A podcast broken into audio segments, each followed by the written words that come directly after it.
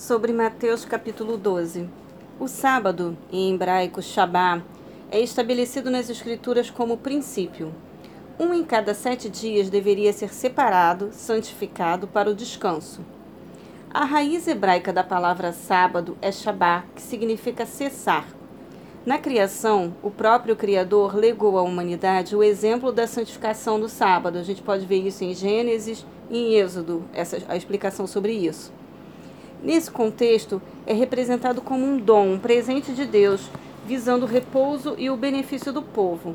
Não era necessário trabalhar no sábado, que na época que o povo estava atravessando o deserto, Deus forneceu o alimento chamado maná. Então, no sábado eles não iriam recolher. Eles na sexta-feira eles pegariam porção dobrada para não precisarem trabalhar no sábado. É, sendo que os fariseus haviam acrescentado à lei e ao sábado uma série imensa de minuciosas regras e observâncias não prescritas por Moisés. Ao entrar pelos campos de trigo, Jesus e seus discípulos estavam usufruindo um direito concedido pela lei a todo viajante: comer para satisfazer a fome sem levar nada. Está em Deuteronômio, capítulo 23, versículo 25. Mas os fariseus implicaram com o ato de debulhar no sábado.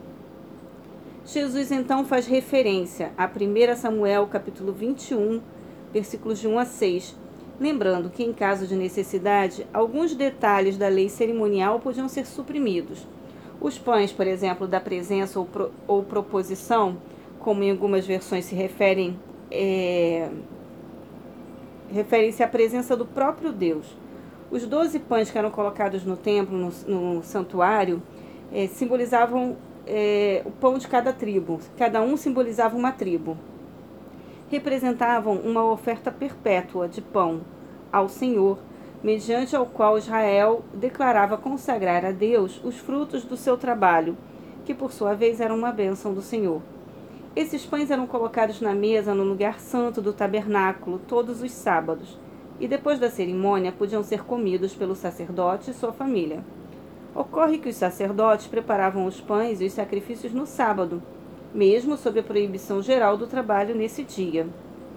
Jesus então argumenta que, se essas necessidades do culto no templo permitiam que o sacerdote profanasse o sábado, com muito mais razão a missão de Cristo, o Messias, merece a mesma liberdade. Jesus ensina que a ética é mais importante que o ritual e o espírito da lei maior que as letras e os mandamentos. Jesus declara que ele é Deus ao afirmar que é Senhor do sábado.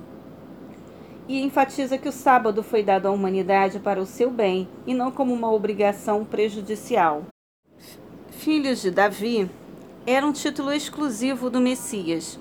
A vinda e a vida de Jesus eram o evidente cumprimento das profecias, especialmente de Isaías 42, de 1 a 4. Deus, assumindo a forma humana em Jesus, tratou os seres humanos com misericórdia e delicadeza, como caniços, varas de pesca, que podem ser quebrados ou esmagados com facilidade, ou ainda como pequenas chamas que podem ser apagadas com um simples movimento. Jesus percebeu, compreendeu no original grego, o que de fato os fariseus estavam tramando. Judeus já praticavam o exorcismo, e Jesus os questionou sobre qual autoridade exerciam essa prática.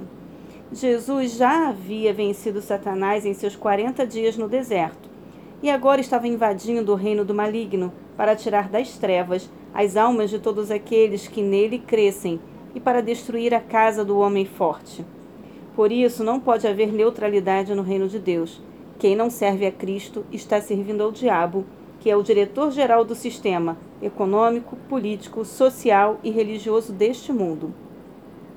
O único pecado sem perdão é a rejeição consciente e sistemática da salvação graciosa em Cristo e a alegação de que Jesus e o diabo são a mesma pessoa, ou as duas faces da verdade, o bem e o mal, como pensam algumas correntes filosóficas.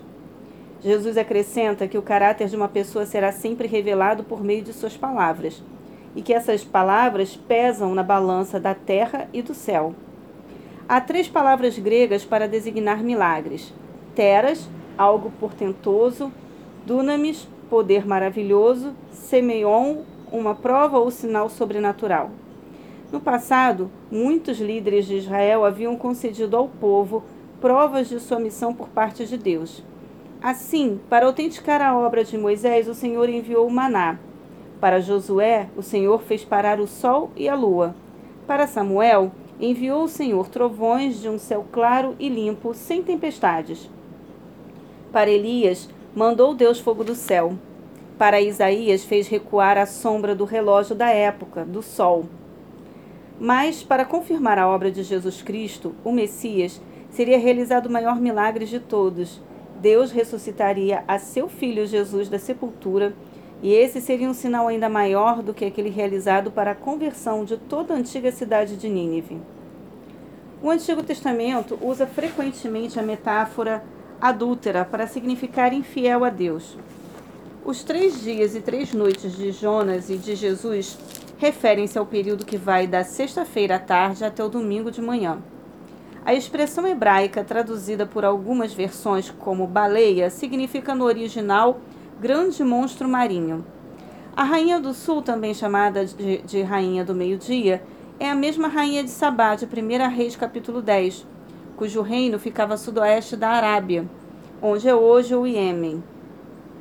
Jesus recorre à história de Israel para fazer referência ao processo de purificação da idolatria entre os judeus durante o cativeiro babilônico, mas cujo estado atual de incredulidade e dureza de coração era muito pior que antes do exílio. Jesus tinha quatro irmãos, mencionados os seus nomes em Marcos, capítulo 6, versículo 3, e mais um número de irmãs não especificado nas Escrituras. Alguns teólogos defendem a ideia de que esses seriam primos de Jesus, filhos de Alfeu, com a irmã de, da mãe de Jesus, que também se chamava Maria. Mas João, capítulo 7, versículo 5 e Atos, capítulo 1, versículo 14, os distinguem claramente dos filhos de Alfeu. Jesus aproveita o que seria uma interrupção do seu discurso para ilustrar a verdadeira fraternidade, uma nova família espiritual, a qual todos os cristãos pertencem e a quem devem amar como a própria mãe e os irmãos.